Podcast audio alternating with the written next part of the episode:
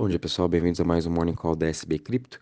Hoje é quarta-feira, dia 29 de junho, e a gente continua vendo o mercado global uh, de cripto caindo com seus 4%, juntamente com todos os mercados uh, globais, né, os índices da Europa, Ásia, também estão em queda e Estados Unidos, muito disso foram os dados ontem que saiu durante o dia da confiança do consumidor nos Estados Unidos, que veio abaixo da expectativa, mostrando também é, que os Estados Unidos já está entrando, já está no meio de uma recessão, né? E a confiança dos consumidores, eles não estão mais querendo comprar mais nada, né? Então isso afetou bastante as bolsas, afetou principalmente uh, os mercados de créditos por serem mais arriscados. A gente já sabe a gente já continua nessa tendência de baixa, sem falar também que saiu uma, é, diversas matérias né, falando de insolvências de empresas de empréstimo de cripto, como a Voyager, uh, Nexus, uh, tá também rolando agora da OKEx, enfim, é, tem bastante empresa agora que a gente vai começar a ver à tona uh, as suas partes de insolvência, então isso pode prejudicar mais ainda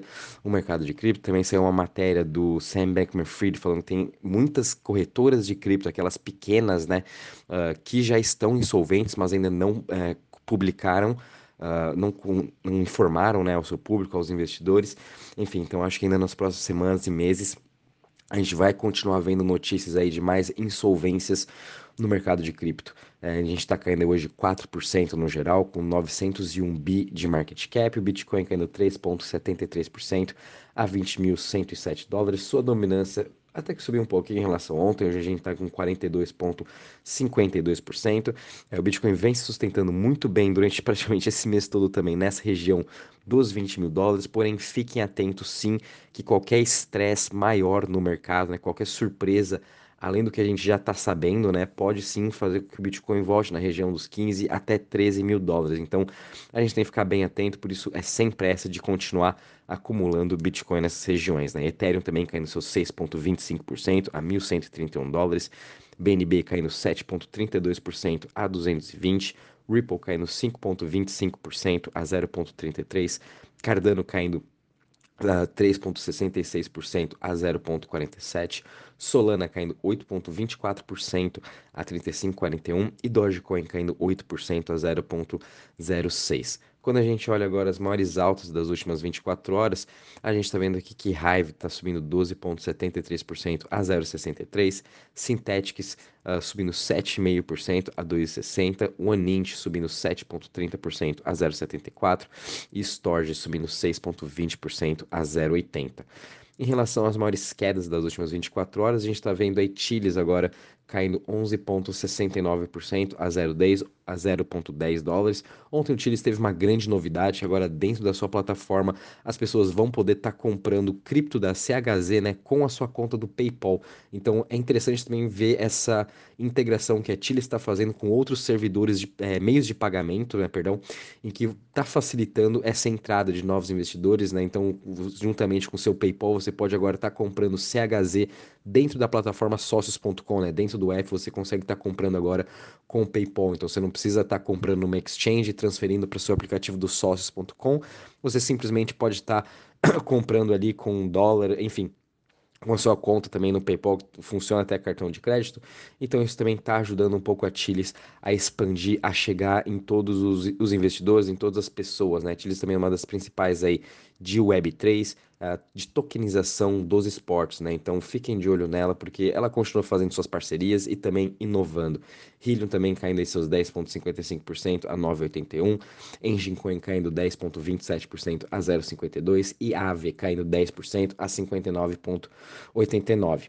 Quando a gente olha os setores também, hoje todos os setores caindo, uh, todos eles também em forte queda, né? O setor que está menos caindo é o setor de Centralized Exchange, caindo 3,63%, seguido de Privacy caindo 3,73% e Currencies caindo seus 4%. O setor que está mais caindo hoje é o setor de Smart Contracts, caindo 6,07%. E muita dessa queda né, que está tendo de hoje estão vindo aí uh, de algumas principais uh, blockchains, né? Como a gente está vendo, Tesos caindo 8%, Mina caindo também 8%, Solana caindo 8%, enfim, todos os setores né, de smart contracts, as principais criptos smart contracts estão também em forte queda, fazendo que o setor todo esteja também em queda, né? Então, em relação ao hoje, Crypto Fear Index, estamos parados aqui em 13 pontos, acho que sem muita novidade, né? A gente sempre já vem falando que vamos ficar nesse fear uh, por, um, por um bom tempo, né, por algumas semanas, mas dentro desse fear é mais do que normal a gente ver um repique de todo o mercado, né, como a gente viu também na semana passada, de todas as principais que subiram mais de 30%, 40%. É, então a gente tem que ter paciência né, e muito cuidado com toda essa volatilidade. Quando a gente olha também na parte de DeFi, de TVL, né, o total aí que está em staking, a gente teve uma queda também de 2,60% de ontem para hoje, a gente está com um total de 89,73 bi. Uh, e muito dessa queda né, que a gente teve aí no mês de, de junho, foi praticamente outros 50% de queda, é por conta de todo esse estresse que está acontecendo no mercado, das insolvências, de, principalmente de empresas de empréstimo, né, que utilizavam muito e se alavancavam até demais em protocolos de DeFi. É, o problema realmente está no setor de CeFi, né, são as Centralized uh, Exchanges né, que ofereciam os yields, então elas estão sendo mais prejudicadas e com isso prejudicou mais ainda o mercado de DeFi. É, em relação também às chains, todas elas também continuam em queda, não tivemos muitas mudanças em relação às suas posições, né? Ethereum continua como a dominante, hoje Ethereum possui aí 55 bi em TVL, seguido de BSC com 7.4, Avalanche com 5.5 e Tron também com 3.96. Solana está aqui em quinto lugar com 2,72 bi, né? Mas quando a gente olha também a performance dos últimos sete dias, todas elas também vêm em queda, com exceção aqui um pouquinho da Cronos e da Parallel Finance, né? Que é da DOT. DOT vem sendo dos grandes destaques agora também com Aster. Eles estão uh, fazendo novas, uh, novas propostas de DeFi, trazendo uma evolução né, de como você pode fazer seu staking, como pode fazer liquid staking, enfim. Então ela ainda continua aqui um pequeno destaque, mas a gente sabe que como o mercado todo está eh, bem em queda, né, então é bem difícil a gente melhorar uh, o, o TVL, principalmente do ecossistema da DOT, né? Quando a gente olha aqui em relação às notícias, acho que teve uma notícia bem interessante que eu gostaria de comentar com vocês em relação a USDT. É, tá tendo várias especulações que o, CTO, o CFO perdão, da Tether, né, veio, veio à tona falando que existem diversos hedge funds que estão é, operando vendido é, na, na Tether. Então eles estão apostando que o Tether vai perder o seu PEG de 1 para 1 com isso, o Tether já perdeu mais de 6 bilhões de market cap, né? Hoje ela ainda continua sendo a principal stablecoin.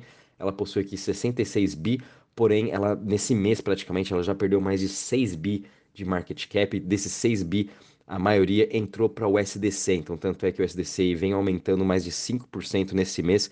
O seu market cap, sua dominância também de mercado vem subindo. A gente está vendo cada vez mais uh, os protocolos de DeFi é, todas as DEX utilizando mais o USDC do que o USDT, né? E muito disso também é da polêmica do que de que a gente não sabe o que realmente tem dentro do USDT para eles manterem essa paridade um para um com o dólar, né? Sempre tem uh, essas dúvidas de se o SDT mesmo tem, é, tem títulos da China, o que, que realmente eles estão comprados, né? Então isso trouxe bastantes incertezas e com isso também Tether não até agora, acho que faz mais de um mês também, ele não conseguiu voltar para o seu PEG de 1 para 1 com o dólar, ele sempre está nessa região do 0.998, 0.997, enfim, a gente tem que acompanhar isso e muito provável que até final do ano a gente veja o flip acontecendo, o SDC vai passar o SDT em relação ao market cap. E só gostaria de também deixar um novo adentro em relação a isso. É, acho que a gente não tem que se preocupar agora com isso, mas no futuro.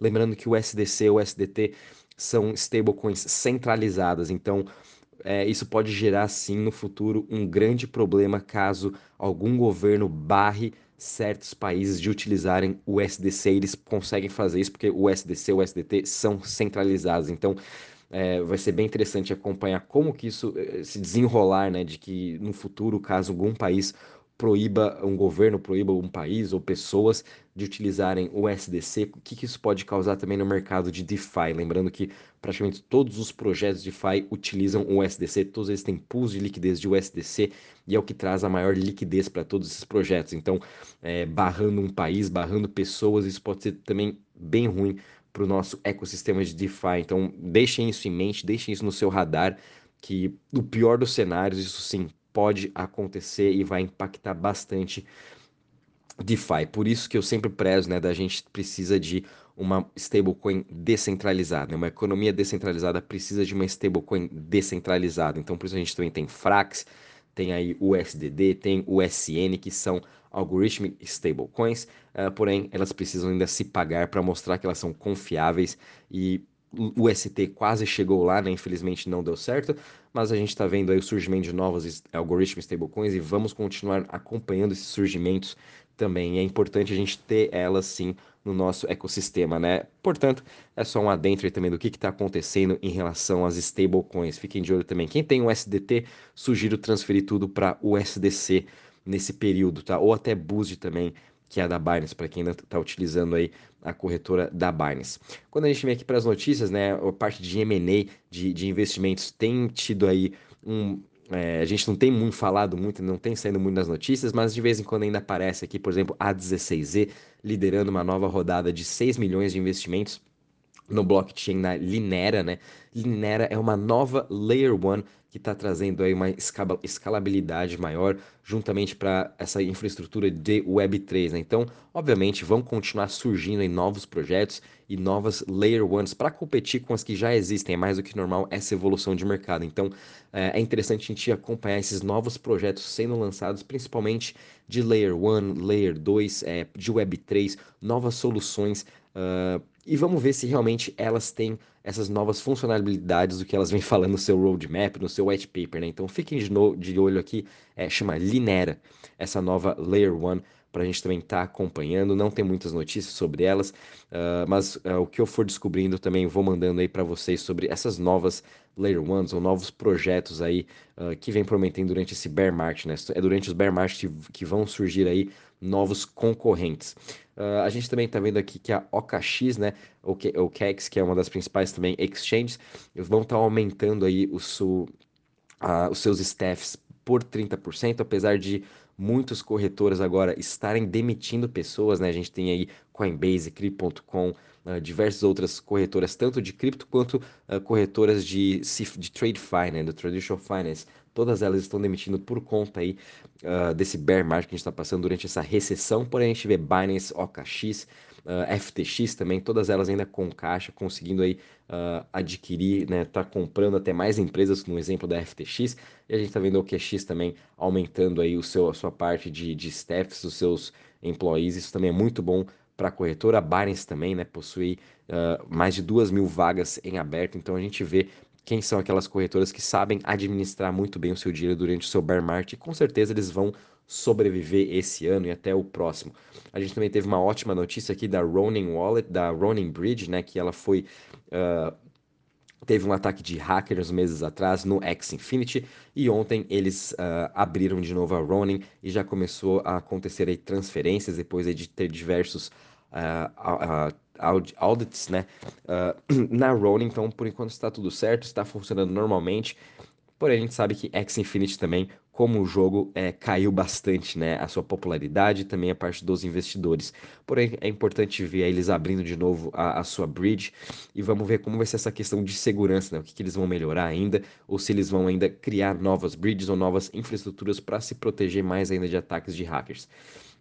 Também a gente viu aqui a Zigazoo, que acabou de levantar 17 milhões de dólares, é uma nova plataforma para crianças de Web3, né? Com foco aí também uh, na parte de NFTs. Achei isso super interessante, é uma forma também das crianças estarem entrando para esse mundo de Web3. Obviamente, acho que daqui a alguns anos, né, todas elas já, já vão saber o que, que é o Web3, né?